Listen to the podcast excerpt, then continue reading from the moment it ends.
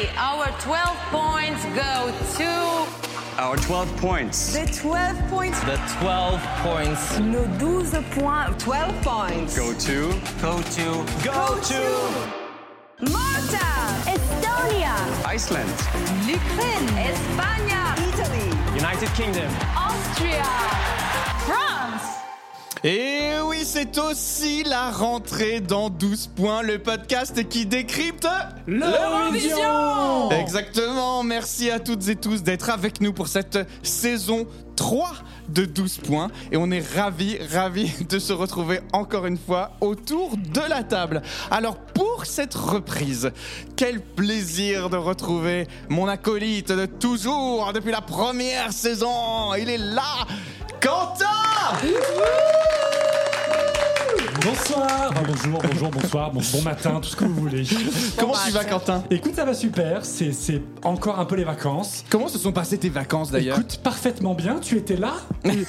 Comme vous l'avez entendu, Agathe est également parmi nous pour cette saison 3 Bonjour, bonsoir. Bonsoir. Comment tu vas Agathe Mais super, comme d'habitude. T'es ravie d'être là ou pas mais oui, mais je suis si heureuse d'être là. Oh, Ah bah dis-le eh ben, je le dis, je suis heureuse, merde. Tes vacances se sont bien passées Vac- mais que- quelles vacances Eh oui, parce que je sais que tu as beaucoup de projets Agathe en ce moment. Ah, ça n'arrête pas. hein. Tac, tac, tac, paf, paf, paf, les projets. Alors tiens, paf paf, tu nous en parles un peu plus C'est ma, grande carrière de productrice qui commence, euh, qui commencera donc euh, bah, euh, dès demain. Oui Demain le 5. Avec Euh, Parce que je, je lance donc bah, mon premier podcast dont je, dont je vous avais déjà parlé ici. La copieuse Et ouais, bah ouais, je suis comme ça, moi, tu sais, il y a un truc qui marche, clac, je fais la même chose. Euh, sauf que bah, mon podcast parlera de cul parce qu'il s'appelle sobrement le pod Pod cul. cul. Voilà. Ah. J'aime ce titre. Merci. alors, le premier épisode sort dès demain. Oui, à 17h sur toutes, les, plateformes. Bah écoutez les amis, je vous invite d'ores et déjà à être à l'affût. On en parlera sur nos stories de 12 points. Merci Thomas. Et donc, malheureusement, ce soir, Vincent n'est pas avec nous autour de Oh. micro parce que Vincent prépare le spectacle Spamalot qui sera en Ah. direct depuis le théâtre de Paris le 28 septembre et ce tous les soirs. Donc prenez vos places, je vous en supplie. Mais écoutez, on va pas se laisser abandonner comme ça par Vincent. Je vous Ah propose qu'on bah l'appelle tout de suite. Appelons-le. Allez, on l'appelle.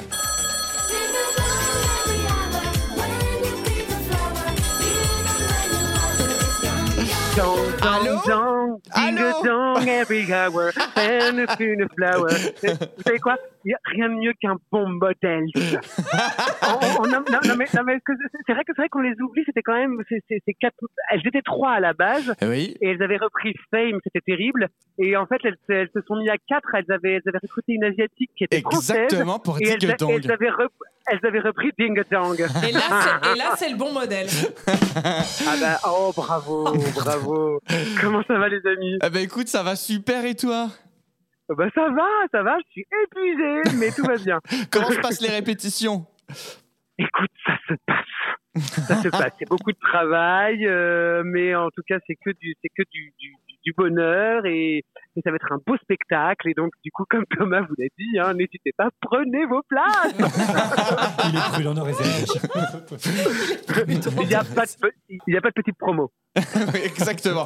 Mais en tout cas, nous, on a hâte de venir te voir et on espère que tu reviendras très vite autour de la table avec nous. Euh, évidemment, vous n'allez pas vous débarrasser de moi comme ça. Cette histoire.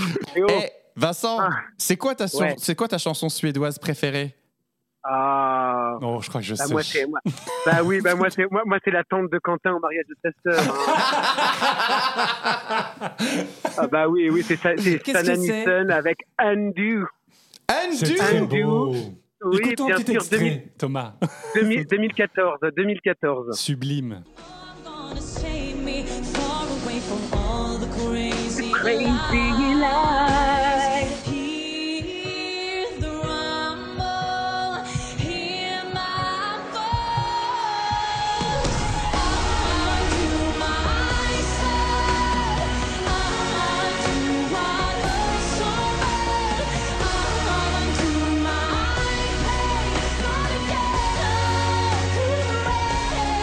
Mais dis donc, elle serait pas un peu hurleuse, cette femme? Ah bah bien sûr, bien sûr. Et puis, si j'avais été parmi vous, je pense que ça aurait été la hurleuse toute désignée pour euh, pour la euh, Suède symboliser la, la, la Suède à l'Eurovision parce que moi, je me rappelle, en tout cas, ça, ça a été un, un, un moment fort de ma carrière eurovisionnesque. Euh, c'était, voilà, le mec, le mec.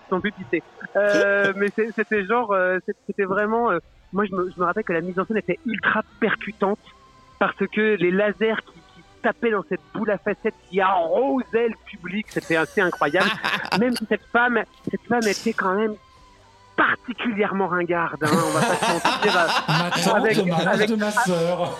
avec, avec, avec cette, cette- robe, cette robe en dentelle noire, avec ses collants pack noirs, et puis ses, ses cheveux très, très euh, Viveldop fixation béton, euh, mais, euh, mais, mais en mode recourbette. Donc euh, Tu sais, voilà. la quinca euh, qui veut mais faire jeune. C'est ça, c'est ça, mais c'est, mais c'est, mais c'est- c'est complètement, c'est wouh, alors les jeunes, ah, alors les jeunes. Oui, mais alors, Vincent, va falloir arrêter de faire cette blague parce que maintenant, c'est nous. Et tu le sais, toi-même, tu sais. Ah bah, je, je, je, je le sais puisque je l'ai expérimenté cet été. J'ai- J'étais, j'étais la, la tante au mariage de, des sœurs de pas mal de gens. Bref, enfin, ou, ou- ou- ou- ou alors une tante tout court, je ne sais plus. Bref, mais, Bon, en tout cas, mon Vincent, on est ravis de t'avoir là au téléphone et on te souhaite tout le meilleur pour Spamalot. Vraiment, on est impatient de venir te Ça voir va au super. théâtre. On sera là. bah, moi, j'ai un- je, suis- je suis impatient que vous veniez voir aussi le spectacle. Et puis, je suis impatient de vous retrouver et de retrouver tous les auditeurs de 12 Oui. Voilà. On te fait un énorme fort, les bisou. amis. Oui, Gros profite bisous, bien. bisous, mon chat. À très vite. Bisous. Bisous. Et alors, dans l'épisode d'aujourd'hui, nous allons parler, les amis, du pays gagnant de l'année dernière, de la Suède. Ah non, pardon, excusez-moi. De la De Suède, la Agathe. Suède, la Suède, la Suède. Du coup, en compagnie ce soir pour parler de la Suède, Fabien Randam, journaliste chez 20 minutes spécialiste Eurovision. Salut Fabien Salut tout le monde Salut Fabien. Re-bienvenue dans 12 points pour cette saison 3. Tu aurais mis les pieds dans chaque saison. Bah oui, voilà, j'ai l'impression d'être la Valentina Moneta du podcast. hein, je reviens, euh, J'ai pas compris la blague, mais je crois que c'est drôle. Elle est Valent- 12 fois. Voilà, Ah, Valentina Moneta, star de Saint-Marin, elle a représenté quatre fois son pays au même. concours en l'espace de 6 ans. Parce Parfait. que Fabien comme Valen- Valentina ont leur ronde serviette à l'Eurovision. Comment vas-tu Fabien? Eh bien, ça va très bien, euh, ravi d'être là, de- de- d'être là pour ce euh, retour de 12 points et cette nouvelle saison. T'as passé un bel été? Un très bel été, trois semaines de vacances euh, très reposantes, euh, voilà, et donc je suis prêt à repartir. hein. Ah, ça nous fait plaisir. Alors, avant qu'on rentre dans le vif du sujet, j'aimerais quand même qu'on débriefe, parce qu'on s'est pas vu de deux mois, les amis, Oh. ben, de cette clôture de soirée du 27 juin. Et je voudrais d'ores et déjà remercier toutes celles et ceux qui étaient avec nous dans la salle à l'étage du Gibus le 27 juin dernier. Merci à tous d'avoir été là. Honnêtement, ça a été un moment pour moi très fort. J'ai adoré faire ça. J'ai adoré faire ça en public. J'ai adoré recevoir Madame Monsieur, John Tears, Agathe, Quentin, Vincent. J'ai adoré rire avec vous dans la salle. Euh, et Fabien aussi. Oui, il était là. Enfin Pardon, bon, voilà. c'est extrêmement vexant. Quand je vous dis qu'il a son ronde Mais serviette. c'est ça, mais je ne vais pas le prendre personnellement, cet effacement. C'est vrai que Fabien est avec nous dans tous les bons coups. Euh, mais, mais non, je pense que euh, voilà, c'était quand même un moment exceptionnel qui m'a fait énormément plaisir et j'ai très très envie de reconduire cette petite, euh, cette petite fête euh, courant de la saison 3, pourquoi Thomas, pas c'était génial. Oui, oui, Non, oui, mais c'était oui. génial. Enfin, moi, perso, pareil, j'ai, enfin, on, on en a parlé, hein, mais j'ai trop kiffé ce moment. C'est C'était clair. génial. Et je trouve qu'on a réussi du coup à, à faire, faire les émissions, mais en même temps profiter de l'émission qu'on était en train de faire. Et C'est-à-dire en se disant, ce serait pas un peu du génie ce qu'on est en train de faire on, avait ça, on avait ça dans l'idée. hein. Ouais. mm. Moi, j'ai une requête à vous faire. Si vous refaites ça euh, bah, prochainement, c'est enregistrer ce quiz pour que euh, Ah. on puisse oui. l'écouter et le réécouter après, parce qu'effectivement, quiz, celles et ouais. ceux qui n'étaient pas là ont vraisemblablement vraiment euh, loupé quelque chose. Quoi. Ah, c'est euh, vrai? Ah oui, Je- c'était ah je- non, c'était hilarant. Quoi. Voilà. Alors, Ah oui. J'ai eu un score visiblement de merde parce que je n'étais pas dans la finale, donc j'ai eu l'impression d'avoir mes connaissances complètement euh, niées. Un bisou à Clem qui est venu de Belgique, De Belgique. Oh là là, et qui a remporté le quiz. Bravo, Bravo. C'était Et exceptionnel. à son copain qui a subi un peu la soirée, mais Voilà. finalement qui aime dorénavant l'Eurovision. Voilà, Exactement. c'est comme ça pareil, qu'on il est obligé d'aimer. Donc oui, la soirée a été un grand moment pour nous tous et, euh, et vraiment, vraiment, vraiment, j'ai pris beaucoup de plaisir et j'espère euh, pouvoir ben, le reconduire dès que possible. Oui. Alors, eh ben écoutez les amis, je pense que ce, on a fait le tour de cette introduction, euh, de cette saison 3 qui redémarre. Et ne perdons pas de temps, non perdons plus de temps, je vous vois fébrile. On a envie de parler de l'Eurovision, c'est parti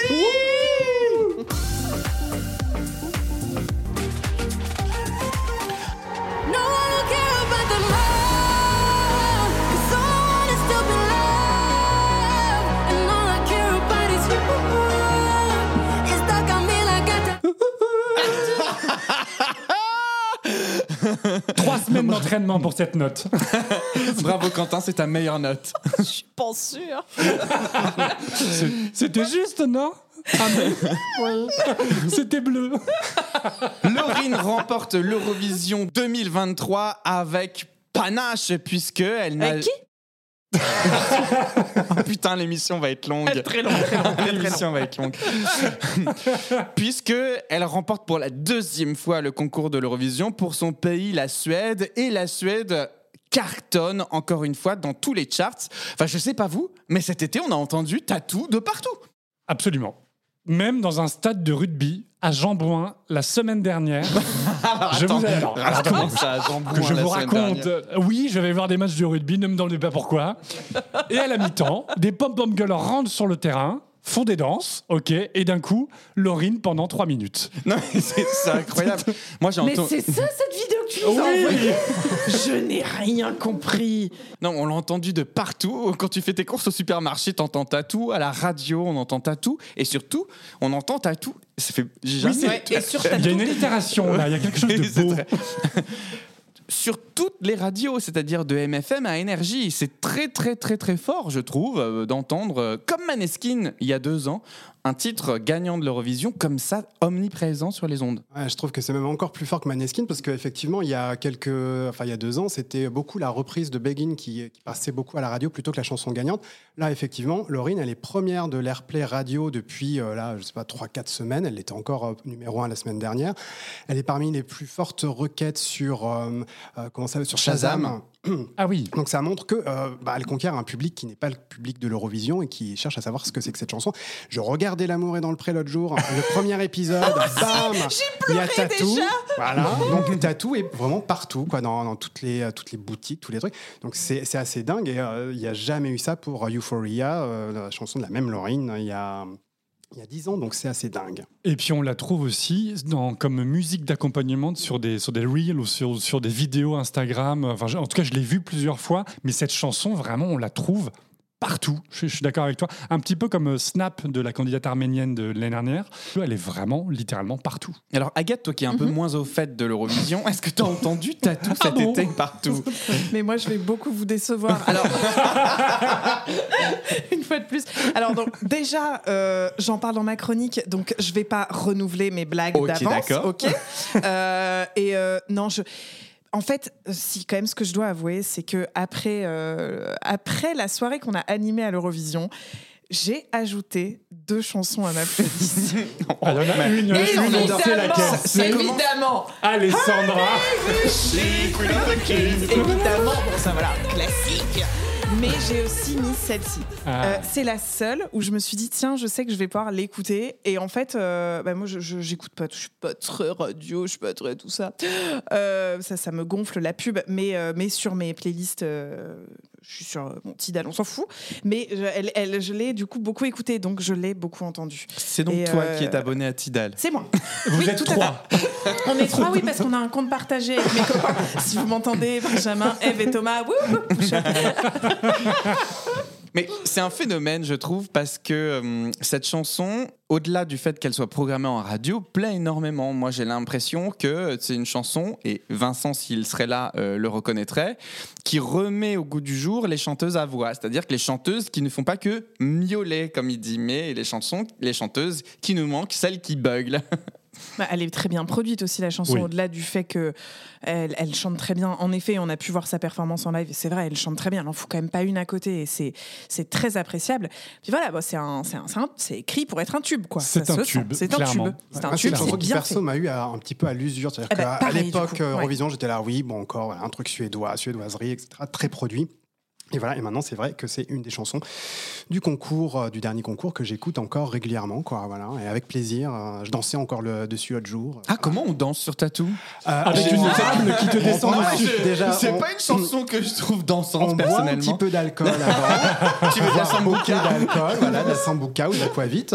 Et ensuite, euh, bah, on se laisse aller, on plane, hein, puisque Laurine, elle est très euh, je fais brûler de la sauge. euh, voilà. Et on laisse son âme se euh, Tiffen, si tu transporter m'entends. au-dessus du, du, du- du dance floor. Mais Et alors, voilà. ça, ça m'amène une question, c'est euh, est-ce que plus on entend une chanson, on accepte que c'est de la daube et que c'est OK?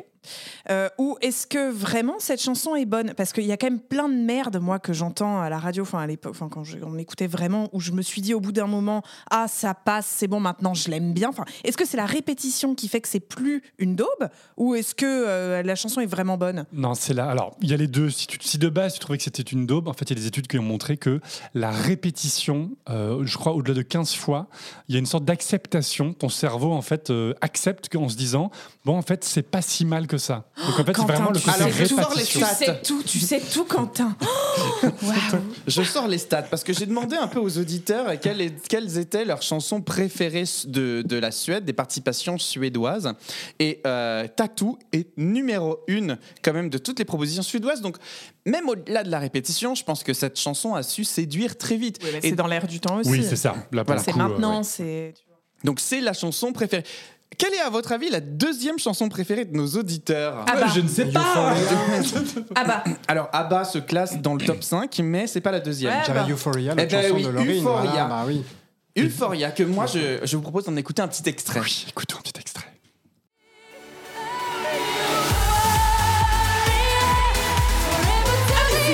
Mais, oui, c'est ça. Oh non, mon dieu mais oui. Agathe est en train d'avoir une révélation mais non Mais c'est bien. non, mais sérieux, Mais moi, les j'aime gars. bien cette chanson.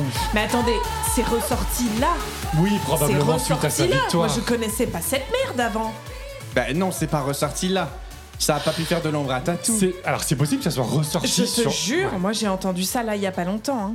Alors, remettez-nous les pendules à l'heure si vous écoutez ce premier épisode. Dites-nous sur Instagram si cette dong. chanson est ressortie. Personnellement, je sais qu'il y a un gros retour de vibe des années 90-2000 euh, dans les samples des chansons On est en actuelles. plein dedans, là. C'est- Mais c'est ça. euh, bah ça, non, Euphoria pour moi n'en fait pas partie. En revanche, que d'un seul coup ça te ring a bell et que Ouais, tu te de dises encore une fois l'Eurovision me surprend ce soir. Oh M'en oui, voilà ravi, C'est Agathe. exactement ça que je me dis, Thomas. Bien sûr. Et alors, Euphoria, ce qui est intéressant avec cette chanson, c'est que ça a très longtemps été le tube numéro un de l'Eurovision à travers le monde et pendant très longtemps. Oui, et sauf en France d'ailleurs, et en Italie, dans quelques pays. Mais c'est vrai que c'était la chanson iconique de l'Eurovision qui, quand il y a le classement annuel des fans, euh, le top 100 euh, ou le top 200, je sais plus, euh, qui est révélé chaque 31 décembre, elle arrivait systéma- systématiquement numéro 1. Elle a été détrônée l'année dernière seulement par Slow Mo de Chanel. Chanel Et là, maintenant, ce qui va être très intéressant, c'est de voir si Tattoo va venir détrôner Slow-Mo, etc. voilà, et rebattre les cartes. Ce qui est surprenant avec Tattoo cette année, puis peut-être même un petit peu l'année dernière déjà aussi dans les, dans les charts français, vraiment pas, pas tellement la radio, mais aussi dans les classements des, des singles et des écoutes streaming, c'est que jusqu'il y a 2-3 ans, les chansons de l'Eurovision ne chartaient pas en France. En fait, il y a une dizaine de chansons de l'Eurovision qui chartent dans les classements des ventes de singles et d'écoutes streaming français. Donc, et ça, on sent que, indépendamment de France Télévisions, il y a eu un shift aussi dans le public français qui commence à écouter des chansons de l'Eurovision. Parce que, comme disait Fabien, euh, Euphoria, typiquement, n'a pas marché en France. C'est-à-dire, il y a eu zéro, il y a eu zéro single, il n'y a rien eu. Sauf que là, depuis quelques années, ça y est, ça commence à marcher aussi dans les ventes. Et peut-être que ça montre aussi que le public s'élargit. Et voilà, c'est pour ça que les radios diffusent les tubes Eurovision. Alors, la Suède à l'Eurovision, euh, au-delà des chansons qui plaisent aux Français, il n'y a pas que Tattoo de Laurine qui plaît aux Français, il y en a d'autres qu'on entend aussi dans les radios, et à commencer par la numéro 3 de nos auditeurs que je fais écouter. Voyons si Agathe reconnaît la chanson. C'est un peu notre étalon ce soir.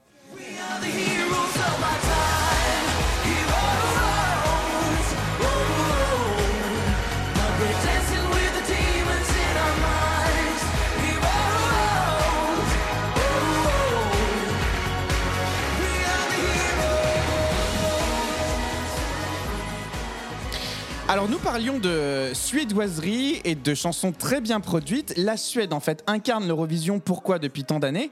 Parce qu'elle envoie des chansons hyper bien produites. Et ici Mans Zemmerle qui gagne l'Eurovision 2000 15 2015 avec Heroes, bah, remporter la mise haut la main face à tout le reste des propositions de cette année-là quand même. Je pense qu'il y a une partie de la mise en scène qui a aidé et le physique du monsieur que je trouve particulièrement attrayant. Alors, il y a le physique attrayant, mais il faut pas oublier que c'est aussi euh, le résultat d'une communication de crise très bien menée par euh, la De Suède. crise Comment ça, de Oui. crise Ouais, face à parce que Conchita. Mons Zemerlo, il avait participé à une sorte de version suédoise de, euh, euh, du dîner presque parfait, où il avait dit euh, le, le- le- les relations hétérosexuelles sont plus naturelles que les relations homosexuelles. Donc là, gros scandale, euh, accusation d'homophobie, etc. Et il a dû vraiment ramer pour, enfin il a ramé, il a vraiment, il y a eu un gros travail pour présenter ses excuses, pour dire mais non, voilà, la traduction, ça a mal passé à la traduction, je l'ai dit en suédois, j'étais fatigué sur le tournage, c'est pas exactement ce que je voulais dire. Et ce qui fait que quand il a gagné, euh, je crois même qu'il a dit un truc comme euh, hétéros, homos, heroes, et il a vraiment aussi avec sa bonne plastique su euh, euh, contrebalancer les trucs, mais c'était très mal engagé pour lui au départ. hein. Et il a, il a quand même aujourd'hui euh, eu- eu- su jouer de sa notoriété auprès du public LGBT et du coup il a, il, il a réussi euh, aujourd'hui à effacer un peu cette- ce, ce phénomène. Moi, c'est Oui. pas quelque chose qui me marque personnellement. Non, complètement. Surtout qu'après, il est revenu dans d'autres éditions de l'Eurovision. euh, voilà, donc euh, comme euh, on a pu voir Eleni Fourera, enfin, il est devenu une figure de, de l'Eurovision récente et des gagnants récents. Ça, qu'on c'est a vrai. pu voir d'édition en édition. Mais puis, du coup, Agathe, tu ne reconnais pas la chanson. Non, pas du tout. non, non, non, pas du tout. Non, je vous avoue que j'ai fait exprès de pas non plus trop euh, écouter et de, de garder mon avis de, de personne basique. Euh, donc ça, par exemple, je ne la connais pas. Eh bien alors, on va continuer dans le top 5 de nos auditeurs. Est-ce que vous savez quelle est la quatrième euh, chanson qui Ah est la bah. plus près Eh, À un moment, je vais y arriver. Hein. C'est Oui. la mer noire Mais- d'Agathe. C'est la mer noire. C'est la mer noire Puisqu'on en parle, je vous propose d'écouter Waterloo Bah pour oui. notre petit plaisir.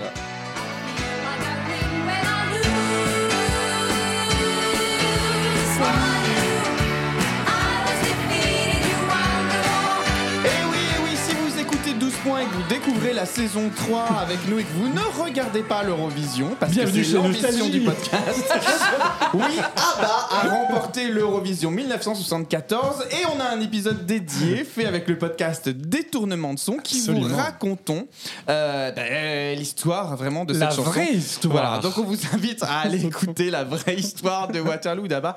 C'est quand même extraordinaire et c'est la première fois que euh, l'Eurovision va créer un phénomène en fait. C'est la première fois que aussi la Suède va surfer sur ce programme international pour faire autre chose que juste l'Eurovision pour ce qu'elle est, mais l'utiliser comme un tremplin d'artistes. Oui, parce que c'est vrai que jusqu'à- juste avant, euh, peut-être dans l'histoire de l'Eurovision, il y avait euh, Volare de l'Italie qui avait eu un carton international, mais là, effectivement, ABBA a, euh, bah, a eu une résonance internationale. Ça a été le début euh, le- de, de- du- de la carrière de, de ce groupe qui est devenu ce qu'on sait, hein, qui finit par des hologrammes aujourd'hui.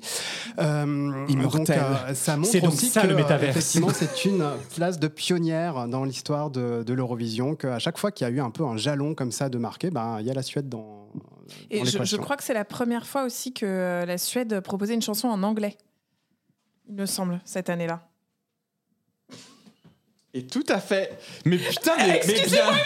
En fait, personne me croit, donc je dois expliquer ce qui se passe. Il y a un silence Ah ouais. énorme parce qu'ils sont en train de vérifier sur leur pape là. Alors, putain, c'était terrible. Et je, me- je suis très rouge. Je, je me dis merde, j'ai dit une énorme bombe. Mais putain, j'ai raison. c'est la deuxième, c'est la troisième Non, fois. C'est la troisième fois. Merde, Mais oui, merde. mais on ne le savait pas. On ne le savait pas. Voilà. En tout cas, il y a eu doute. Il y a eu doute. Il y a eu doute. Donc t'as remporté la mise. On coupera au montage. Agathe. Donc c'est une des premières fois Voilà. que euh, la Suède envoyait une chanson ça chantait en anglais. Effectivement, effectivement. Et quelle chanson, puisqu'aujourd'hui, je pense qu'on l'écoute au moins tous 3, 10, 15 fois dans l'année en mariage. Alors, Vous allez à beaucoup de mariages. hein. Oui. Je suis moins De divorce. alors, quelle est, à votre avis, la quatrième chanson du top 5 de nos auditeurs qui a représenté la Suède?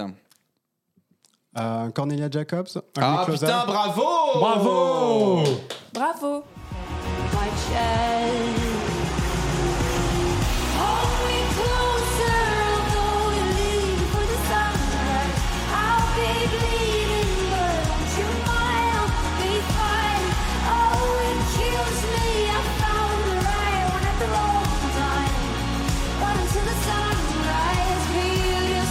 Cette chanson, au-delà du timbre de la chanteuse qui est vraiment très fort et très prégnant, on, on- on reconnaît Cornelia Jacobs euh, parmi mille chanteuses. Euh, elle a un propos qui est quand même assez émouvant, dont Vincent a fait une chronique extraordinaire et qu'on vous remettra en extrait au courant de la saison 3. Euh, Mais si vous voulez l'écouter tout de suite, c'est dans notre épisode saison 2 consacré à l'amour, l'amour à l'Eurovision. Alors voilà le top 5 quand même de cette Eurovision suédoise. Mais vous qui êtes autour de la table, est-ce que si je vous dis la Suède à l'Eurovision, comme ça, brûle pour point, paf, il y a une chanson qui vous parle Fabien Ah bah je pense à une chanson dont le titre est en français et qui s'appelle La Voix. Alors c'est pas vraiment ma cam en matière de chanson, mais on va dire que c'est un espèce de panzer qui vous débarque comme ça quand vous l'écoutez. Euh, Il y a un côté pop opératique. Euh, voilà, c'est une chanson qui a représenté la Suède en 2009, qui a floppé hein, puisqu'elle a fini dans les 20e places. Euh, et euh, voilà, pour la petite histoire, euh, c'est la maman de Greta Thunberg qui chante. Oh On écoute un petit En extrait. français. Oh, waouh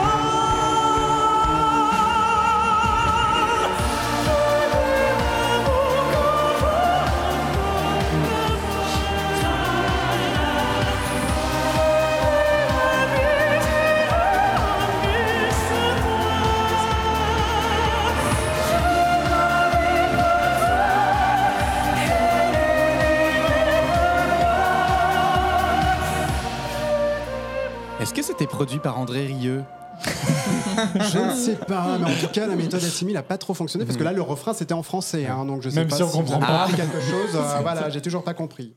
Mais voilà, alors je t'aime amour euh, quand ma Ah, truc comme ça. censé Oui, c'était Ah oui, d'accord. oui. Ah oui, non, je l'ai pas eu. Et c'est la maman dans- de Greta De Greta Thunberg. Voilà, qui a décidé en entendant ça d'aller euh, bah, défendre la planète. De fuir De fuir la Suède Est-ce que Quentin, tu as une chanson de la Oui. Suède que tu aimerais nous Oui. faire écouter aujourd'hui Oui Dans le cœur, assez raison.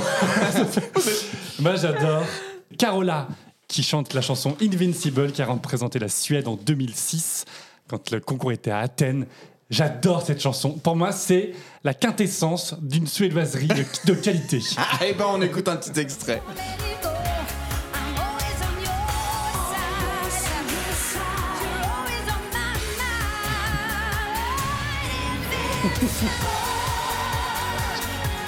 C'est super. Ça, c'est de la musique de qualité. Vous ne la voyez pas, mais Agathe se tient le front. Non, Se coupe les veines. J'ai plus de mots. En fait, moi j'aime beaucoup cette chanson depuis que Vincent nous l'a chroniquée aussi. oui. Parce que euh, je l'écoute et elle me fout de bonne humeur. Elle me rappelle des souvenirs de ces enregistrements qu'on a pu avoir tous ensemble. Ah oui, c'est juste ça. Hein. Et ben c'est déjà pas mal. Je vais te dire, si la musique peut évoquer des bons moments, autant qu'elle existe. Ah, c'est beau. Ah. Agathe, toi, est-ce qu'il y a une chanson de l'Eurovision suédoise Bah, je vais pas redire bas, j'ai pas le droit. Bah, Donc euh, voilà. Essaye de Alors, diversifier. un Je peu. vais pas rester très longtemps moi. dans ce jeu, je vous le dis, mais en préparant l'émission, je me suis dit, mais quelle a été la première chanson d'ABBA à l'Eurovision? Donc, bah, alors attendez, j'ai le paplard sous les yeux que je vous lise, parce qu'évidemment, c'est incompréhensible. Bah, Abba n'a joué qu'une seule fois avec Waterloo. De la Euh, pardon, qu'est-ce que je dis? La Attendez, Suède. la Suède, la Suède. Oui. 1958, Alice Babs, Lilia. Attendez, excusez-moi, je ne lis pas. Oui, petite étoile. Tiens, Lila Stjarma. Voilà, donc c'est leur, c'est leur toute première participation, donc j'ai écouté ça. Euh, écoutez, finalement, c'est dans son jus, c'est pas si mal. Et ben vous savez quoi? Je vous propose D'écouter un petit extrait. d'écouter la première chanson de la Suède à l'Eurovision et on en débrief au bout de 15 secondes. I bara 15 år tänker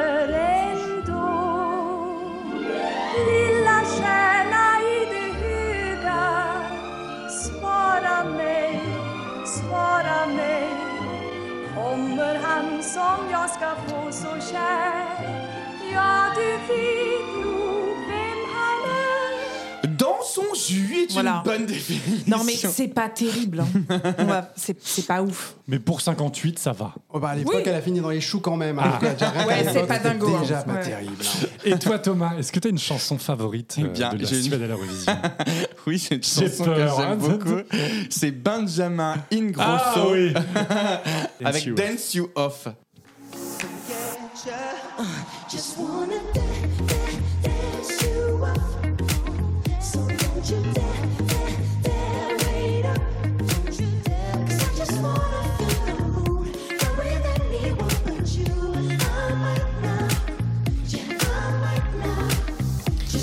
Franchement Franchement, c'est une chanson qui t'ambiance. Alors, dans 12 points, on ne vous passe que des extraits. Euh, Merci les des cœurs. prestations Surtout live, merci mais je vous invite à écouter la version studio. Si, si, si, ça t'ambiance. Moi, je danse dessus le dimanche matin. Très bien. Ton ménage. en faisant, voilà. Exactement. Non, vraiment, ça, ça ne vous plaît pas Bref, la Suède, donc du coup, elle a cette particularité quand même de beaucoup plus régulièrement envoyer des chansons dans le top du classement. Euh, parce que ils ont un goût de la musique. Il faut savoir que les Suédois ont aussi une industrie de la musique pop qui est très prégnante euh, au sein de leur territoire. Et ils composent énormément, ils écrivent énormément, notamment pour énormément de stars pop à travers le monde. Et du coup, ben, cette, euh, cette essence-là est très présente au sein de l'Eurovision. Est-ce que ça a toujours été le cas? C'est une excellente question, Thomas. en, tout cas, en tout cas, ce qu'on peut dire depuis 20-30 ans, c'est qu'ils ont compris les règles du jeu. Ils y jouent, euh, à, ils jouent à fond. Ils jouent à fond le jeu.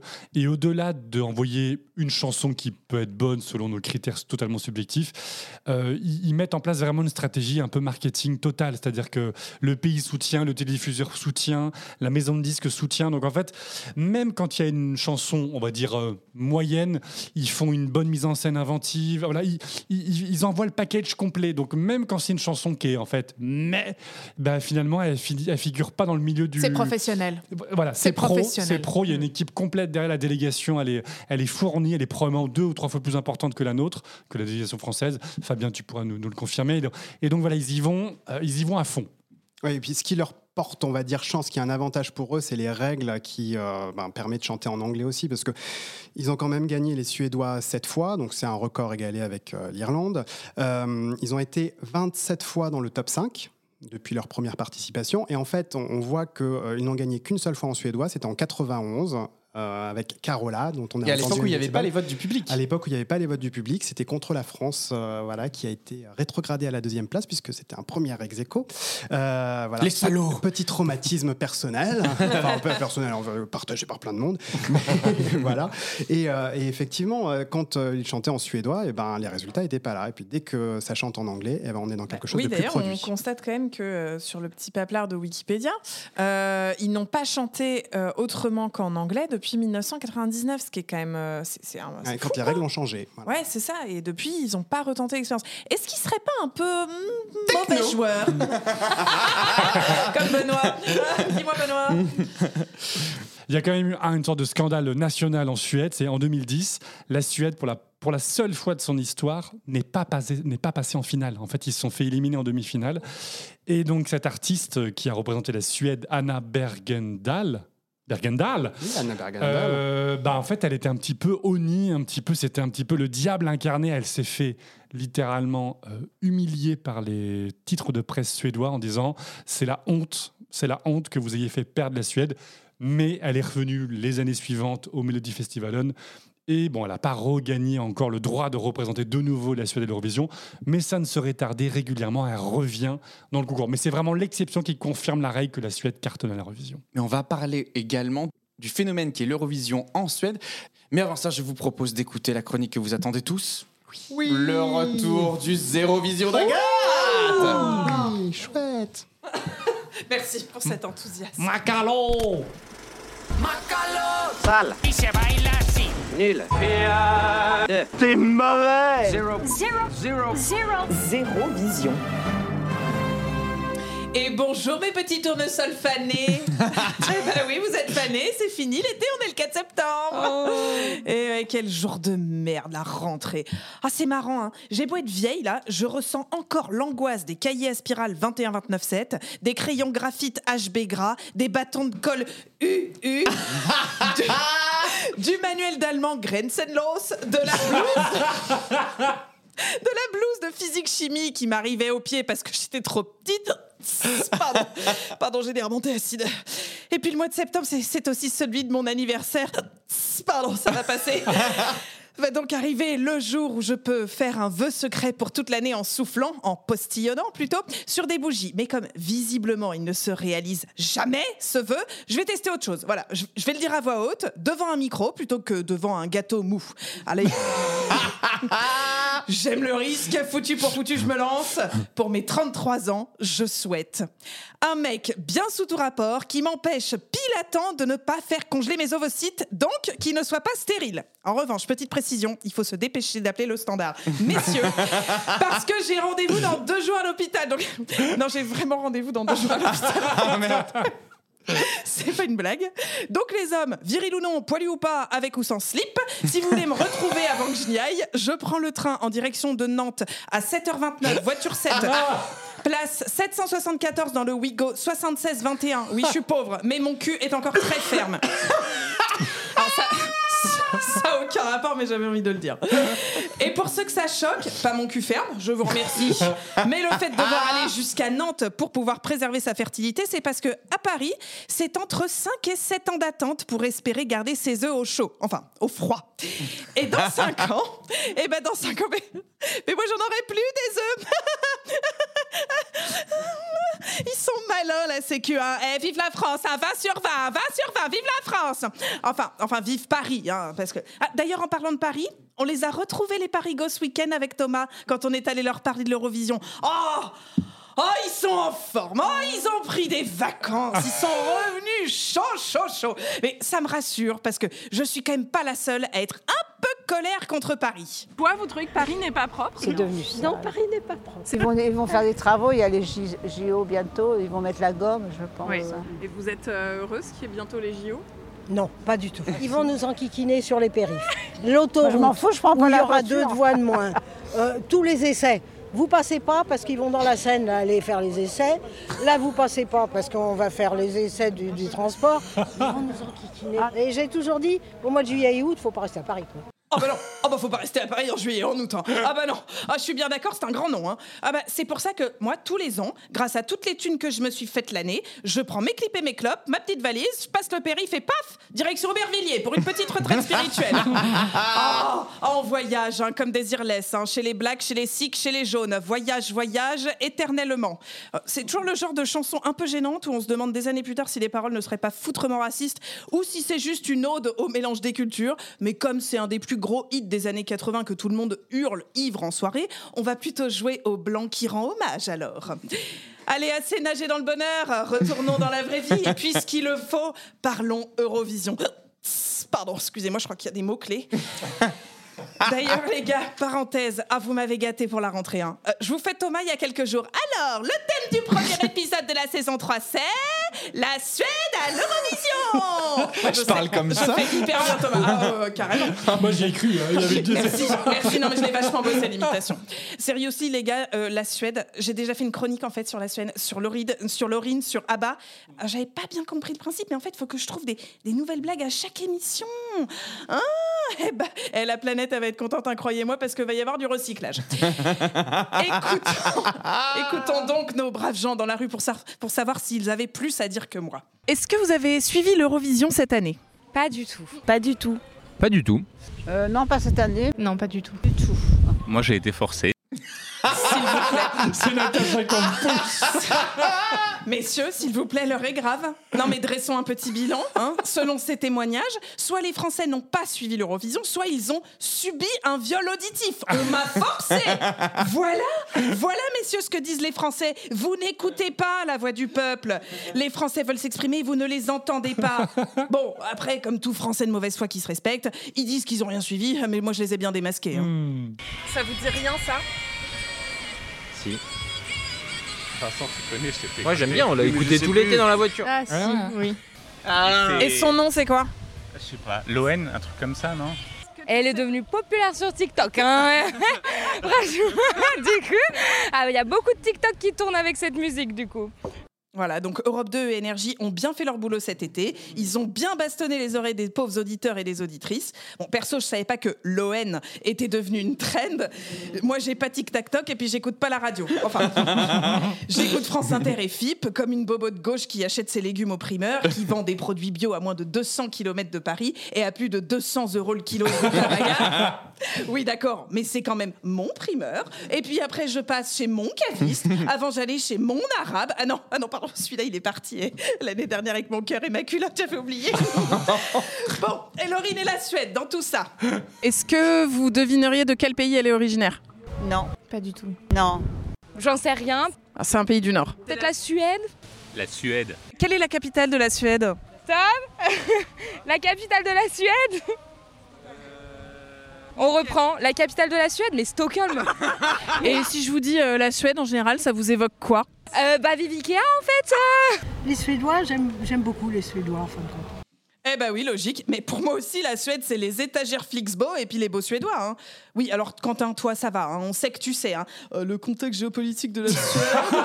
alors attendez, faut d'abord comprendre que la Suède est une monarchie constitutionnelle au régime parlementaire. Pourtant, au départ, considéré comme, comme un pays plutôt, euh, comment dirais-je, en retrait de la construction européenne. hein.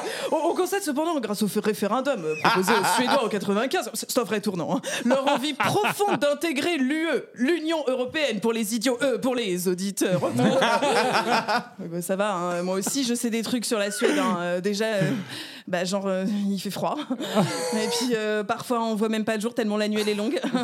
Euh, ah, attendez, si, je sais un truc hyper intéressant sur la télévision suédoise. Écoutez. Vad heter du? Loreen heter jag. Hej Loreen. Hej. Vad ska du sjunga? Jag ska sjunga Alicia Keys.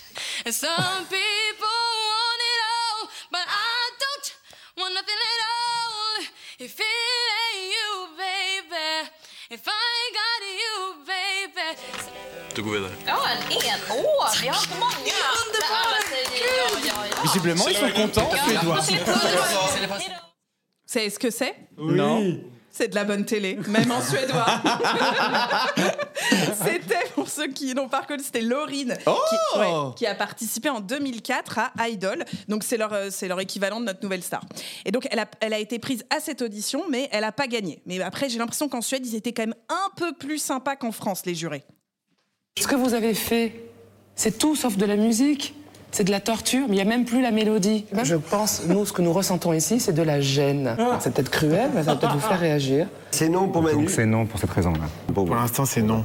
Je vous donne un nom aussi. Vous avez raté la prestation, tout bête. Mais c'est vraiment dommage. Ah bah oui, c'est vraiment dommage. Tout bad. C'est dommage. Bon, après, on peut les comprendre, les Marianne James et consorts. hein. C'est, c'est quand même l'année où Steve Estatoff a gagné. Ah, ça, ça devait pas vraiment faire bander. hein. N'insistez pas, vous n'aurez pas d'extrait. hein. Laissons-le dans les méandres des daubes à la française. c'est chelou d'ailleurs qu'il ne l'ait jamais contacté pour l'Eurovision. Ah, peut-être une idée à, à soumettre pour l'année prochaine Ah, on, on risquerait peut-être d'enfin finir dernier cette fois. Crossing fingers. Stop, Thomas, tu me veux du mal en fait, c'est ça Qu'est-ce que je t'ai fait Laisse-moi retourner à mon micro-trottoir, qui d'ailleurs est parti en couillette. hein. Alors vous, dès qu'on vous laisse la parole, c'est comme si on se retrouvait en fin de soirée, quand t'as un connard qui dit « Eh, on ferait pas un blind test ?» Alors que toi, t'as qu'une envie, c'est d'aller te coucher déjà depuis deux heures. Alors me regardez pas, hein, je suis toujours le connard qui lance les blind tests. Voici donc un extrait de gens non bourrés, c'est promis, qui balancent tous les artistes qui leur viennent à l'esprit. Amir. Maneskin. Maneskin. Comment elle s'appelle la petite là euh, Céline Dion. euh, Monsieur Bill. euh, Abba. France Gall. Vanessa Paradis. Marie-Myriam. Pas Patricia Ouais. Cass ou Axel Red Voilà. A plus B égale C, les gars. Les Français ne sont pas prêts pour l'Eurovision. Ils racontent n'importe quoi. Ils mélangent tout. C'est désespérant. Ça fait des mois que je vous le répète et, et vous voulez pas entendre. Force est de constater que vous êtes, comme tous les gens qui m'entourent, votre animal totem, c'est l'autruche.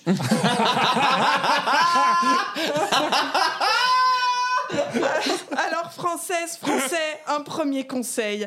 Prenez exemple sur les Suédois. Intéressez-vous à l'Eurovision et puisque c'est la rentrée et que je suis corpo, on prend de bonnes résolutions. Écoutez 12 points. Saison 3, voilà, c'est pas compliqué. Votez 12 points, regardez l'horizon, mangez des pommes. Pas trop parce que c'est- super acide les pommes. Finissons en musique en célébrant l'hymne national suédois.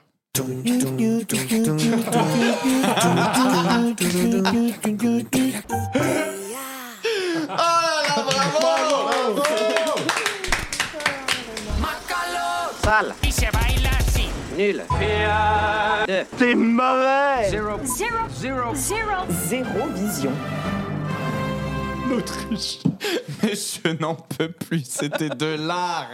C'est de l'art. Je vous en supplie, s'il y a des, euh, des, des, des gens qui bossent à la radio et qui cherchent des Engagez chroniqueuses Agathe. pour les émissions, j'en supplie. Oh, c'est France Inter qui venait de changer votre grille, faites quelque chose, je vous en supplie. Quelque chose pour cette pauvre dame.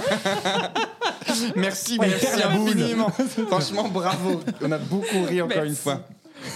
Alors les amis, je vous propose qu'on revienne maintenant au cœur de notre sujet au cas où vous l'auriez pas compris, la Suède à l'Eurovision. Mais maintenant qu'on a fait le tour des chansons, je pense qu'il est intéressant de parler de ce pays sous un autre angle, qui est celui de son ingérence dans le concours de l'Eurovision. Alors, pour ceux qui ne connaissent pas la définition du mot ingérence, Traite les auditeurs de débiles pendant que tu y es. non mais parce qu'il a fallu que je regarde moi-même Ah. la définition sur larousse.fr parce que j'étais pas très sûr. Je me Bah, suis dit, c'est bien, c'est parce bien. que ingérence c'est un peu tu sais le genre de mot euh, où tu penses que ça veut dire quelque chose et puis en fait tu te gourdes dans sa signification. T'as l'impression que Ou ça veut dire c'est un autre peu les chose. mots à la mode. Ah, oui, c'est les mots de la rentrée littéraire. alors, Comme être disruptif. et alors, ingérence, c'est le fait de s'ingérer, de rentrer en fait dans quelque chose dans lequel on n'est pas censé être. Vraiment, Thomas? C'était bien d'avoir regardé le Larousse pour ça. Je vous invite à écouter dès demain le pod Q dans lequel vous pourrez retrouver Agathe. On parle beaucoup à gérance et Voilà. pénétration.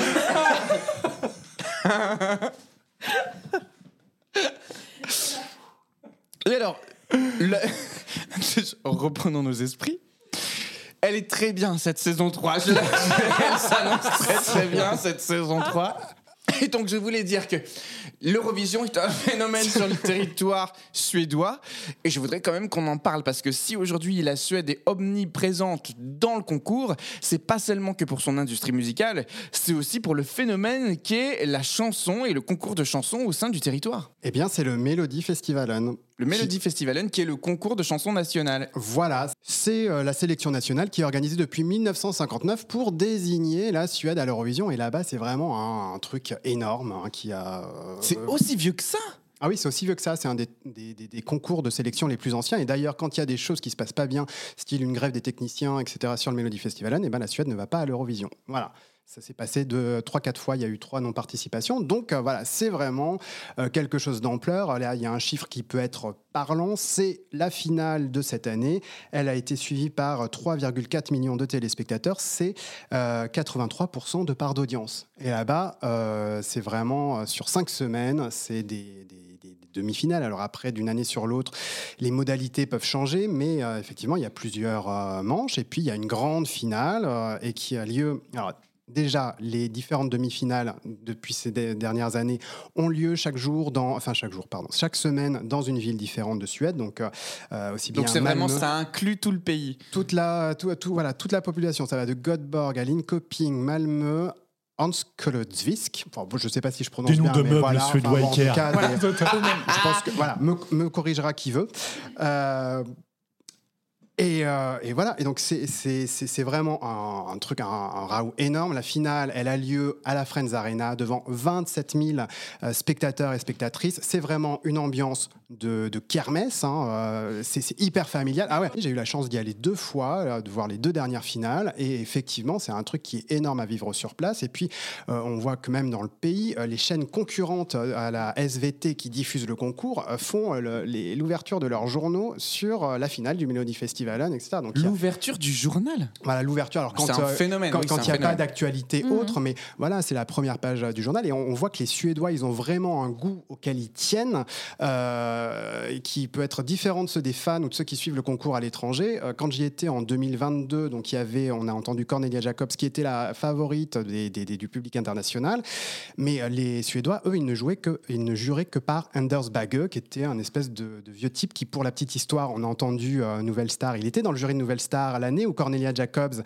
a passé son casting et lui a dit vu euh, votre voix là, ça va pas le faire euh, bye bye etc bah, et là donc elle a pris sa Donc, revanche C'est un concours dans lequel il n'y a pas que des nouveaux talents, il y a aussi des ténors. Toute l'industrie musicale s'y Ouais. retrouve, les nouveaux, les anciens. Un peu comme. Sanremo finalement en Italie alors. Voilà, mais on va dire que c'est peut-être un peu plus. euh, consanguin. Parce qu'à San Remo, il y a vraiment. euh, les- artistes, ils ont une carrière généralement à côté. Là, c'est vrai que peut-être qu'on en parlera un peu plus tard, mais au Melody Festivalen, les euh, artistes qui participent, c'est souvent. ben, on, on revoit souvent les mêmes d'une année sur l'autre. euh, voilà. euh, parfois, qui vont faire des duos avec d'autres. donc, c'est. après, c'est peut-être aussi le cheptel qui est pas si infini en Suède par rapport à d'autres territoires européens. Oui, il y a ça. Mais après, c'est vrai que dans l'industrie musicale, c'est un truc qui est hyper important, le Melody Festivalen. Et c'est en fait un, un- événement où, euh, bah, c'est-à-dire que si vous avez votre chanson qui est présentée là-bas, vous, vous allez la vendre. Ce qui- fait que même si vous êtes éliminé dès le premier soir, dès votre première euh, participation, bon, bah, vous allez faire euh, votre petit succès, vous allez faire des galas pour une année, ça va vous occuper comme ça. Et, ce qui fait que c'est vraiment un truc énorme. Et, Donc le goût de la chanson vient de ce concours-là depuis 1959, euh, qu'on a inculqué euh, aux Suédois, et de savoir que ben on peut faire quelque chose d'aussi, j'allais dire international, mais non, inter. Dans le sens interne national, j'ai envie de dire, puisqu'ils font participer toutes les villes. Et ça, c'est hyper intéressant. On réfléchissait, nous, à se dire comment on peut arriver à fédérer en France autour de l'Eurovision. On l'a vu, le télécrochet est un format qui fonctionne. Euh, la nouvelle star a de ça d'extraordinaire que la moitié du programme, c'est les castings à travers toutes les villes de France. Et pourquoi pas faire un télécrochet pour l'Eurovision, justement, et pas juste une sélection d'un soir? C'est vrai que du coup, euh, en, en refaisant la chronique, j'avais oublié ce principe de la nouvelle star. Il se déplaçait dans toutes les villes. C'était super. Franchement, d'ailleurs, ça c'était trop bien. Et les meilleures audiences, c'était ces émissions-là, plus que les lives Bah d'ailleurs. oui, parce que tu, euh, tu regardes, ah ouais, c'est chez moi. c'est- Enfin, il y a un côté, euh, ah, euh, je veux Chauvin voir un peu, ouais, bah oui, et c'est normal. Mais en termes de production, il y a de quoi vraiment s'en inspirer parce que le Melody Festivalen, en fait, quand il y a les, les- les demi-finales, la, finale est un peu plus longue, bien sûr, mais c'est euh, tout rodé en une heure et quart. C'est-à-dire que voilà, il y a sept chansons dans la soirée, Ah oui. paf, paf, paf, ça chante. Il n'y a pas de remplissage, quoi. Et justement, ce qui est vraiment impressionnant avec le Melody Festival plus que l'Eurovision, c'est que le Melody Festival fait des meilleures audiences que l'Eurovision. Alors l'Eurovision fait des très gros scores, mais le, le record de l'année, c'est le Melody Festival. Comme Sanremo en Italie. Exactement. Leur concours national intéresse ça. plus que l'Eurovision. Plus que l'Eurovision. C'est vraiment c'est l'événement de l'année. Et dans les villes dont tu parlais, dont j'ai déjà oublié la prononciation imprononçable des, des villes suédoises, ils organisent ça dans des stades. C'est-à-dire, c'est pas, c'est même pas des zéniths.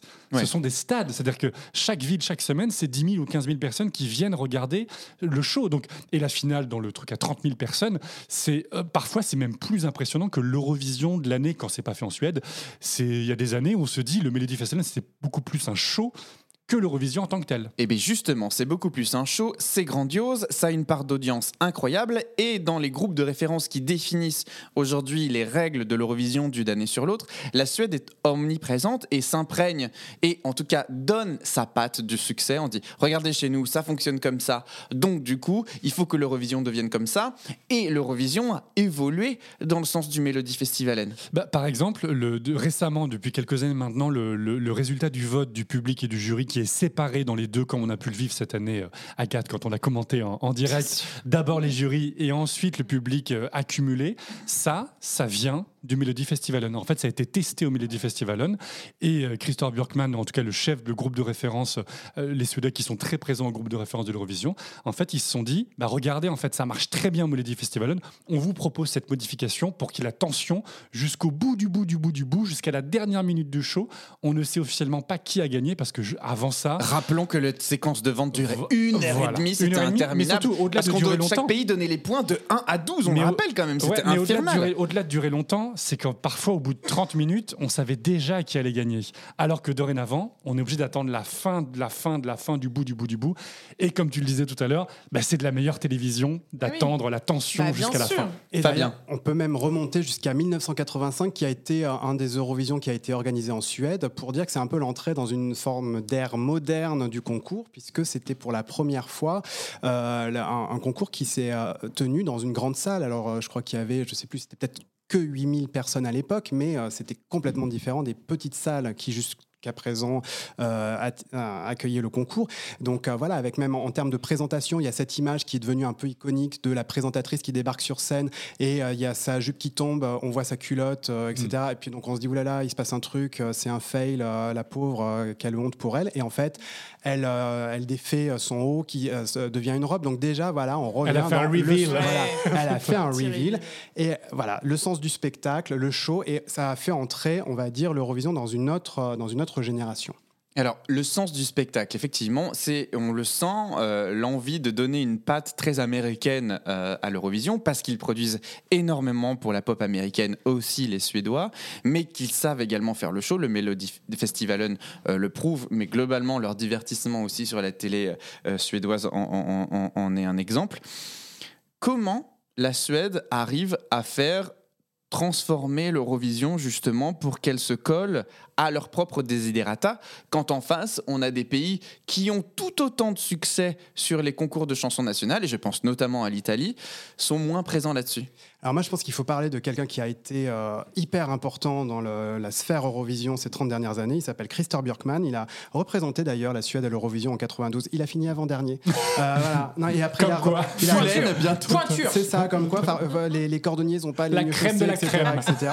Mais euh, il a représenté, euh, il a retenté sa chance ensuite Melody Festival en 93-99. Bon, voilà, flop, etc. Et il s'est réinventé dans la production. Il a été euh, entre 2002 et 2021 à la fois le producteur du Melody Festivalen, mais aussi le chef de la délégation euh, suédoise à l'Eurovision.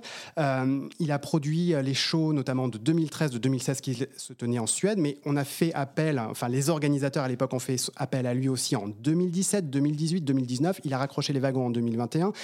Et maintenant, il essaie de développer la marque Eurovision à l'étranger avec Americanovision. Euh, on a vu que ça n'a pas forcément très bien fonctionné. Mais voilà, c'est quelqu'un qui, euh, justement, a eu euh, bah, forte influence, euh, qui, euh, je pense, dans les groupes de référence, a euh, cherché à faire pencher euh, l'évolution des règles dans un sens euh, plutôt que dans un autre, à- avec peut-être faciliter les bandes enregistrées plutôt que de faire revenir un orchestre, par exemple, qui est un desiderata que peuvent avoir certains pays, justement sur le modèle de San Remo. On sait que c'est possible. Ça, San Remo, c'est 25 chansons. Mais ça, c'est tout à fait vrai. On a, dans le cadre de, de ce podcast, échangé avec des gens qui font partie de ce groupe de référence et qui euh, nous expliquaient qu'il y a une vraie, euh, euh, une vraie lutte au sein des, groupes de référence entre les pays du Nord et les pays du Sud, à savoir comment chaque pays européen envisage l'Eurovision. Les pays du Sud, les pays latins, l'Italie, l'Espagne, la France, défendent beaucoup plus l'idée de live avec, avec du- avec un orchestre, avec euh, Sans chœur préenregistré. sans chœur préenregistré, redonner un, peu peu d'essence à la musique, Mm. voilà, redonner un peu d'authentic- d'authenticité au programme. Quant à l'inverse, les pays du Nord, la Suède, la Norvège, eux, défendent beaucoup plus un show à l'américaine, c'est-à-dire transformer le concours de chant pour en faire un show qui soit euh, en- en équivalent des gros shows américains, Super Bowl, VMA, etc., pour pouvoir jouer sur la scène internationale. Et ça marche en fait. C'est ça le truc qu'on observe. C'est-à-dire que l'Eurovision, depuis une dizaine d'années, est transformée et joue d'une aura à l'international qui lui fait perdre petit à petit en France, mais globalement à l'international, l'image qu'elle avait, avait de ringardise. Donc difficile aujourd'hui d'arriver à se dire, bon bah, ok, très bien, on a quelque chose qui fonctionne et qui remet le concours à des niveaux euh, incroyables et qui devient aussi un étalon pour beaucoup de programmes à l'international. Exemple, on, veut, enfin, la, franchise se crée, la franchise se développe, donc il y a un truc avec ça. Je pense que la machine arrière est très difficile aujourd'hui à pouvoir envisager. Oui, c'est vrai que c'est euh, un peu le point d'interrogation. C'est euh, vers, quoi va aller la dynamique. On, sait qu'il y a des émissions. euh, voilà, en, France, on peut prendre l'exemple de The Voice. euh, C'est une des rares émissions où la musique, est- c'est même la seule, émission. Il y a Taratata aussi, mais où la musique est jouée en live. Et puis, bah, l'orchestre de The Voice, il doit apprendre finalement les orchestrations, les réorchestrations de tous les candidats. Et il y en a plus de 100, euh, il y en a 150 à peu près par an, qui vont sur le, les auditions à l'aveugle. Donc, ça veut dire que ça, ça demande effectivement du boulot. Mais sans Remo, c'est 25 euh, chansons. Et ils arrivent, alors le concours dure euh, plus- toute une semaine, etc. Mais le, le soir de la finale, bon, ben voilà, toutes les chansons sont interprétées en live avec l'orchestre, etc. Même les chansons hyper pop euh, qui vont être euh, des tubes radio après, ben, c'est vrai que ça donne une autre possible. dimension. et Bah donc oui. c'est possible, mais voilà, c'est ça demande des moyens. Voilà, Ouais. des moyens financiers, bah, il faut payer l'orchestre, il faut payer le truc. Et là, en fait, quand euh, le, le groupe de référence décide de faire, euh, d'avoir recours au cœur euh, préenregistré, c'est surtout bah, par rapport, notamment au départ, c'était le Covid, mais euh, pour ne pas faire déplacer trop de monde dans les délégations. Mais bon, voilà, maintenant les dispositifs Covid ne sont plus là, et cette année, ça a été quand même euh, re- reconduit. Donc voilà. Est-ce qu'il va en être pareil à l'année prochaine? On, on va vers aussi peut-être, ça, ça va être la question de l'autotune. Voilà, est-ce qu'un jour on va autoriser euh, les modificateurs de voix, les vocodeurs, etc. Ah, C'est quand même dommage pour un concours de chansons. euh, Mm. Enfin, bon, moi, ça me fait toujours de la peine, mais de ne pas avoir un- de la musique en live. Enfin, c'est comme quand euh, bah, moi, je vais voir une comédie musicale, ça me fait chier si c'est des bandes. Mm. Mais vraiment, je suis colère. Ça, ça, me- ça me gonfle. Il y Ça- a des colères saines. Il y a des colères saines. non, mais c'est une telle plus-value, en fait, quand tu as, des musiciens là sur scène. Enfin, c'est. Tu t'en prends plein la gueule. Enfin, moi, ça me, ça, je, je trouve ça toujours beaucoup plus émouvant, beaucoup plus vrai. Mais en effet, c'est peut-être culturel. Je, je sais pas où ça se joue. Mais... c'est- c'est là où malheureusement le concours peut perdre un petit peu de son âme, en tout cas de son authenticité. Et il y a le côté, en fait, ça devient un produit très formaté.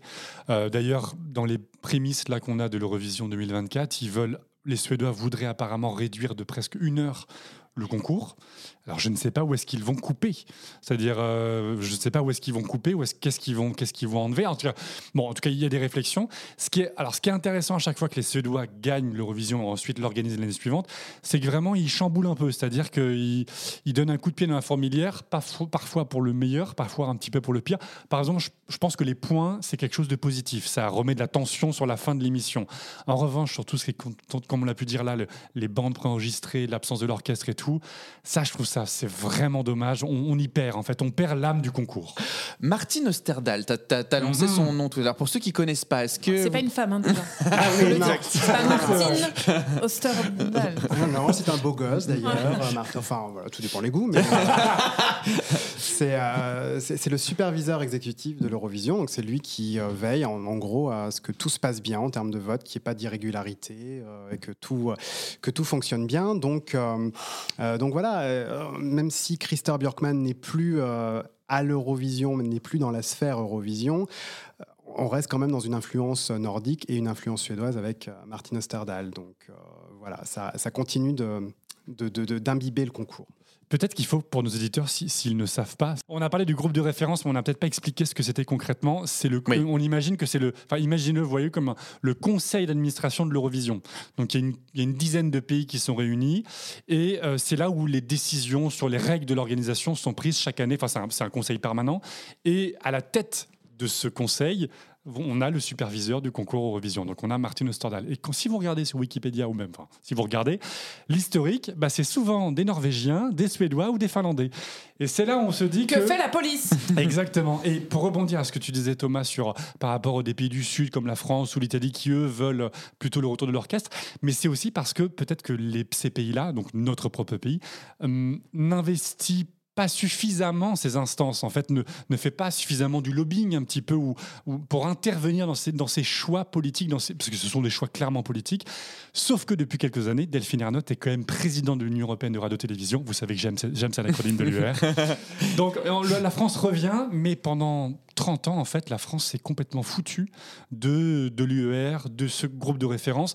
Donc en fait, on a subi des choix qu'on a pu critiquer par la suite, mais en fait, on n'investissait pas non plus en temps, en, en investissement, en énergie pour défendre nos pas notre précaré, mais en tout cas nos, nos idées sur ce sujet. Alors cette année, pour ceux qui nous auraient suivis, on a appris que euh, la France ne fait plus partie de ce groupe de référence pour Bah, l'Eurovision. première nouvelle Puisqu'en fait, nous organisons l'Eurovision Junior Ah. à Nice très prochainement.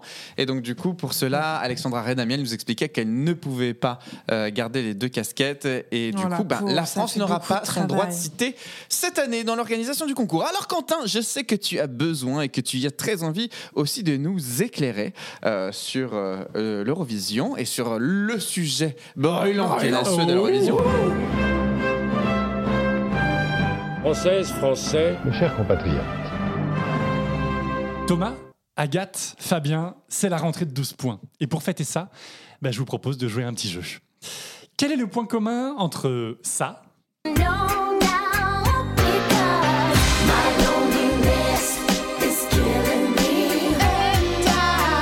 ça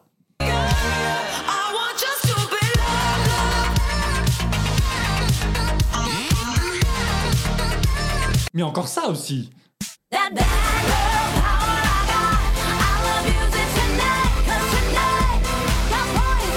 Ou même encore ça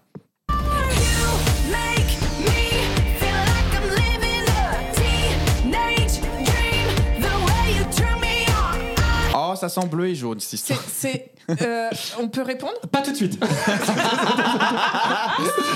Alors oui, il s'agit bien, de, il s'agit bien de Sweet and Sour Pop Music, cher au cœur de Kinou. Ah, c'est ce que j'allais dire, c'est Kinou qui aurait dit ça. Ça, c'est pour vérifier qu'il nous écoute bien.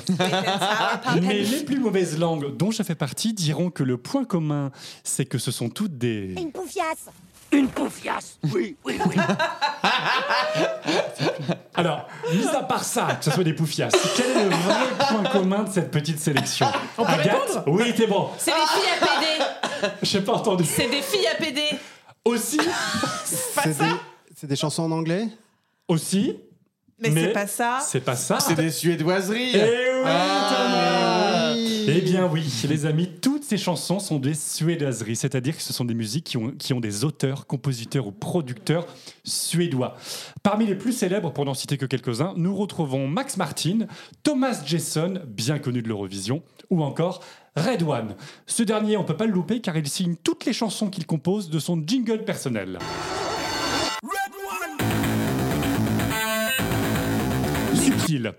Tout ce beau monde a tout de même un sacré tableau de chasse en ayant composé des tubes pour Taylor Swift, les Backstreet Boys, Feu, les One Direction, et vous les aurez reconnus, les Britney Spears, Katy, Perry et consorts. Alors, par ce néologisme de suédoiserie un peu sévère, je souhaite qu'on s'arrête dans ce biais politique sur la puissance économique de la Suède dans l'industrie musicale occidentale contemporaine.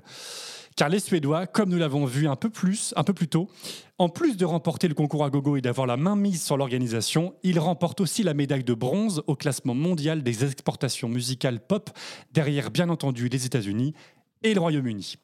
Alors comment un petit pays, environ de 9 millions d'habitants, a réussi à se hisser au top 3 du hit parade de la musique pop mondiale? C'est là que la politique rentre en jeu et à plusieurs niveaux. En résumé, on peut citer trois éléments. Premièrement, des écoles municipales de musique dans chaque commune du pays, quasi gratuites, accessibles à toutes et à tous, dès le plus jeune âge, le tout avec de fortes subventions publiques. Rien de mieux pour augmenter collectivement les compétences artistiques de tout un pays. C'est génial. Deuxième idée, une industrie musicale soutenue financièrement et politiquement. En 1997, le gouvernement suédois a créé des aides directes aux artistes, qu'ils soient chanteurs, compositeurs ou producteurs suédois, pour s'exporter dans le monde entier avec une agence gouvernementale pour organiser cette politique. Troisième et dernier argument, un écosystème complet autour de la musique. Spotify ou encore SoundCloud sont des entreprises suédoises qui ont révolutionné la diffusion des œuvres musicales à travers le monde. Une fois qu'on sait ça, on comprend peut-être un peu mieux pourquoi la Suède réussit tant à la revision. Elle n'envoie pas juste une bonne chanson. L'État suédois soutient politiquement, diplomatiquement et bien entendu économiquement ses candidats en leur faisant faire un tour d'Europe promotionnel pour servir de rampe de lancement avec l'Eurovision. Mais ce joli tableau cache en réalité un petit revers de la médaille. Face à l'efficacité des suédoiseries, des critiques émergent concernant le manque de personnalité de ces chansons, leur construction répétitive et faiblement originale, bref, de la soupe suédoise. Cette critique fonctionne à la fois dans l'industrie musicale occidentale, mais aussi à l'Eurovision, car nos amis suédois, généreux tout qu'ils sont, ils revendent aussi leurs chansons à d'autres pays du concours qui les achètent sur catalogue, comme on achèterait un sofa Ekenasset ou une armoire Billy. La France, d'ailleurs, en 2020, a acheté une suédoiserie. Mais ouf, le Covid est passé par là et vous n'avez jamais eu à subir cette soupe, pardon, cette chanson suédoise. Mais les Suédois, encore eux, ont d'autres tours dans leur sac pour nous faire aimer leurs chansons parfois euh, insipides. Euh, ce sont les champions pour mettre en scène de manière assez incroyable des chansons moyennes. Par exemple, la Suédoise Sacha Jean-Baptiste, directrice artistique et scénographe, est ultra recherchée par les artistes, pas uniquement suédois, pour ses mises en scène inventives, ultra léchées. Vous l'avez compris, dans l'industrie musicale et à l'Eurovision, les Suédois sont partout. Ils sont dans les campagnes, dans les villes. Je parlais de Ils sont sur les réseaux sociaux. Celle l'entendre, elle fait peur. Mais en réalité, les Suédois, bah, c'est un peu comme les Auvergnats, selon Brissort-Feu. Il en faut toujours un, mais dès qu'il y en a un, ça va, c'est quand il y en a beaucoup qui a des problèmes. Je répète pour les oreilles, il en faut toujours un. Quand il y en a un, ça va, mais quand il y en a plusieurs, là, ça pose problème. Oh là Mais là. non. Alors, pour conclure, Parfait.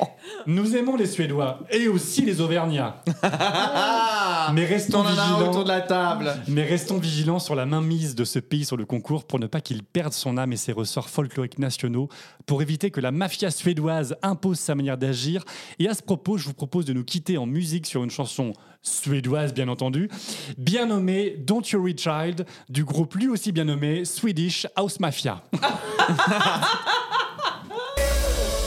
Don't you worry, don't you worry, Ah, je connais très bien cette chanson.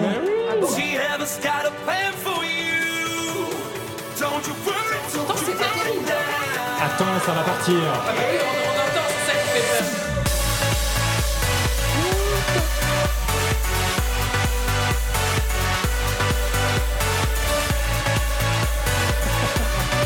Pimpé. Hein T'es moyennement pimpé. Ah non, c'est, ça c'est trop. Ça c'est trop pour moi. Française, français, au revoir. Bah écoute, merci beaucoup là là. Quentin pour cette description. Mais enfin, Quentin. Et on en revient du coup à ce qu'on disait, la Suède a la main mise sur l'Eurovision, mais aussi sur l'industrie musicale contemporaine de, de la pop. Et alors, c'est vrai que tu vois, je t'écoutais en parler et je me suis dit, ok, oui, effectivement, la Suède, euh, on, on peut lui faire ce faux procès qu'elle elle, elle est trop présente dans, les, dans, dans le concours de l'Eurovision, qu'elle s'ingère un peu trop dans son règlement. Mais est-ce qu'on serait pas finalement un peu jaloux quelque part de son succès? Alors, je pense que c'est pas forcément de la jalousie, mais il y a l'idée que c'est bien que la Suède soit là au concours, qu'elle nous fasse sa suédoiserie. Le tout, c'est que tous les pays ne fassent pas comme elle. L'idée, c'est qu'il y a un mélange entre des pays qui, qui continuent de chanter dans leur langue, la suédoiserie qui nous fait de la pop acidulée euh, qui pourrait se vendre en Californie ou qui se pourrait vendre aux États-Unis. Et la Et France qui fait- fait de la merde. En tout cas, ça en tout cas, reste, voilà. Mais l'idée, non, l'idée- l'idée, c'est qu'il y a un mélange et que, voilà, que tous les pays ne rentrent pas dans le moule. Mais en même temps, c'est bien que la Suède soit là parce qu'elle amène quand même un, un truc d'efficacité qui est quand même indéniable. T'as tout dont on parlait juste avant. Même les autres chansons suédoises, c'est des beaux produits, c'est bien fait, c'est bien réalisé. Et il le faut à l'Eurovision pour que ça cartonne dans le public. Ah mais justement, c'est vrai que ces dernières années, il y avait eu, euh, on a vu la victoire d'un Portugais qui chante une chanson en portugais, d'Ukrainiens qui chantent en ukrainien, euh, voilà, des, des, euh, des Italiens qui chantent en italien, etc. Donc on, on avait l'impression qu'il y avait la mainmise de la Suède et la hype de la Suède qui était un petit peu en retrait à l'Eurovision et là qui revient avec euh, Laurine. Mais on peut se rappeler que Laurine, là, elle a gagné cette année grâce au jury. Elle est arrivée en tête dans aucun des votes du public, mais dans vraiment aucun. Elle a eu 12 points d'aucun pays, du, enfin de côté télévote. Donc euh, voilà, c'était vraiment eux les, le finlandais euh, que, voulait le public. Et euh, on se rend compte que la, Suède, bah, la plupart du temps, ces dernières années, elle est bien classée grâce au jury. On entendait Benja- Benjamin Grosso tout à l'heure. Il a fait deuxième du jury, 23e côté public, 7e au classement général. Donc euh, voilà, ça, ça peut montrer que le public, il n'est pas forcément aussi sensible que ça euh, à la pop suédoise. Eh ben oui, Après, le public attention. aime la Croatie. Non mais je veux dire qu'à travers l'Eurovision, en fait, ce qu'on voit, c'est que non mais ce qu'on aime avec euh, l'Eurovision, c'est ça. C'est aussi le côté folklorique. Bien sûr. Ah. C'est le côté pluriculturel. Mais on oui. aime On voir. voyage. Mais On c'est aime- vrai. Mais oui, on aime On veut voir. voir du folklore. On- C'est vrai que le folklore, c'est Mais oui, on veut des langues nationales. Des- C'est ouais. exactement ce qu'on veut. C'est exactement ce qu'on veut.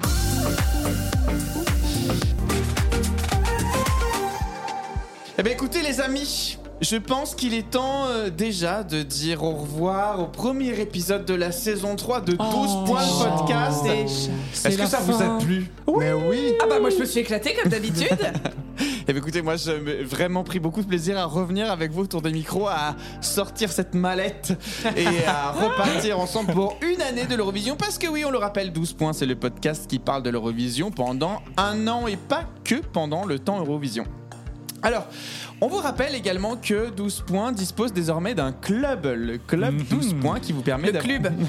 qui vous permet d'avoir des accès à du contenu privilégié.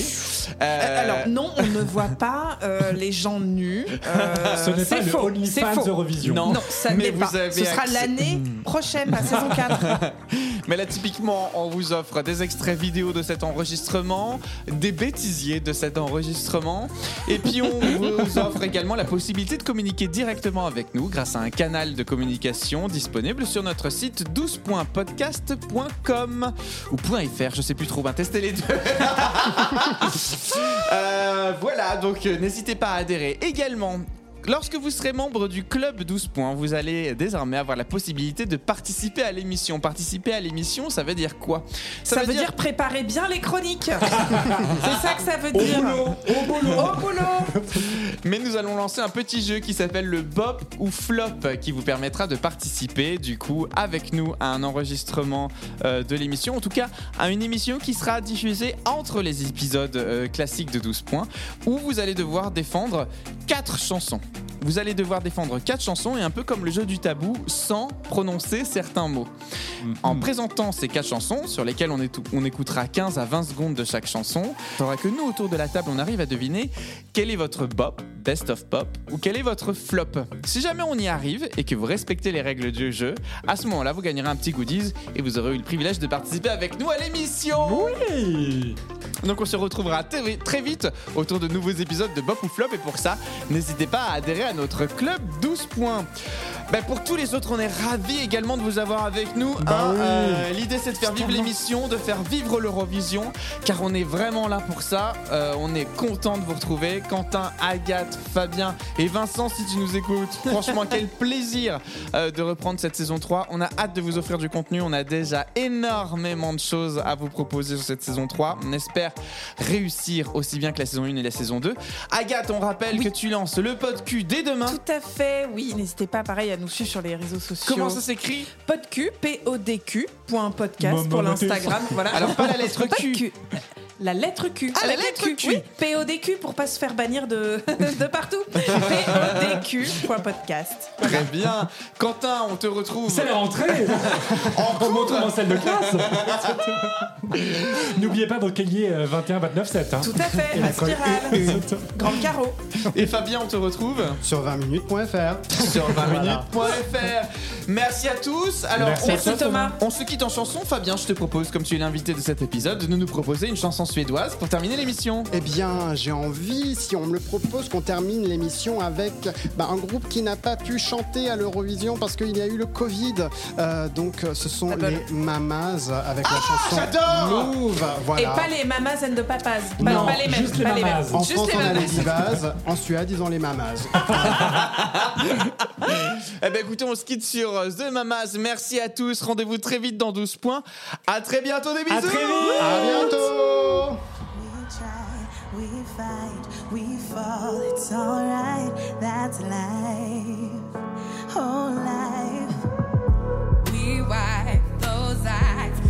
then